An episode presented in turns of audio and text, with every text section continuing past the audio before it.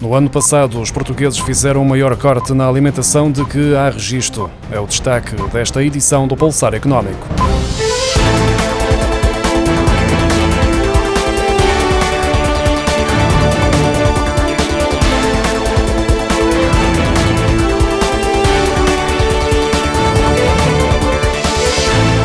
A população residente em Portugal reduziu de forma bastante significativa o volume de alimentos adquiridos no ano passado, tendo sido o maior corte de que há registro, uma consequência da escalada da inflação.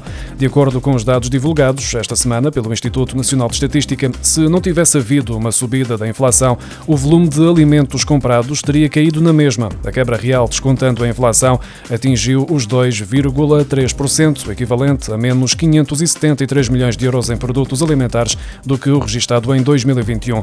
Se a comparação for feita com o período em que o país estava mergulhado na anterior crise, que levou à intervenção da Troika, a quebra do volume de compras observada no ano passado foi superior aos 0,7% em 2011 e aos 1,3% em 2012.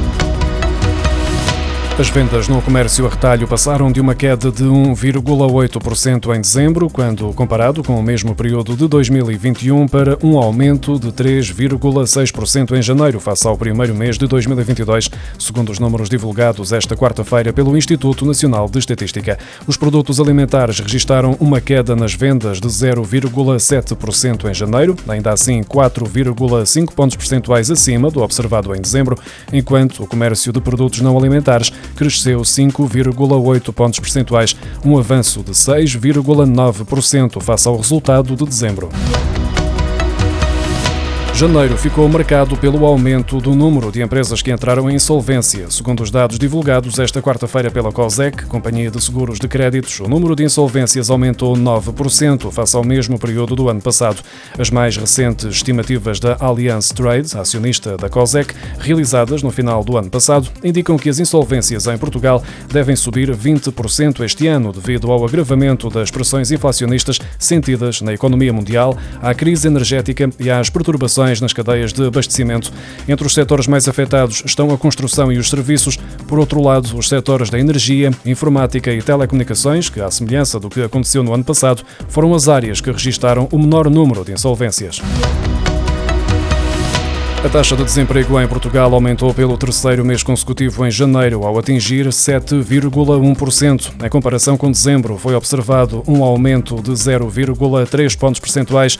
Em janeiro, Portugal contabilizava 374.800 pessoas desempregadas, de acordo com os dados avançados esta quarta-feira pelo Instituto Nacional de Estatística.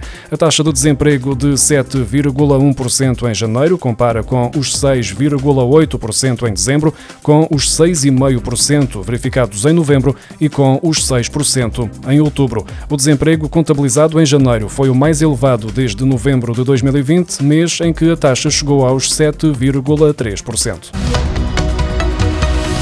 As exportações portuguesas de mobiliário e afins aumentaram 12% no ano passado, face a 2021, para o máximo histórico de 2 mil milhões de euros, superando o recorde de 8% que foram observados em 2019, antes da crise pandémica. Segundo a Associação Portuguesa das Indústrias de Mobiliário e Afins, França absorve 33% das exportações, tendo comprado mais 9% no ano passado, face a 2021, e mantém a posição de topo como o principal destino dos produtos nacionais nacionais desta área. Nos três primeiros lugares está também a Espanha, com uma cota de importações de Portugal de 25%, e os Estados Unidos, o terceiro mercado mais relevante para Portugal, ao registrar um crescimento das importações de 27% face ao ano anterior. Os portugueses continuam abaixo da média europeia no comércio online. Segundo os dados do Eurostat referentes ao ano passado, Portugal foi um dos cinco países da União Europeia onde a percentagem de consumidores que fizeram compras em lojas online foi menor entre todos os que acedem à internet. O Eurostat sublinha que Portugal está atrasado na adoção do comércio online, mesmo depois do impacto da pandemia. Em 2021, apenas 62% dos portugueses inquiridos que usaram a internet nos 12 meses antes do inquérito indicaram ter comprado produtos ou serviços para uso pessoal nesse período.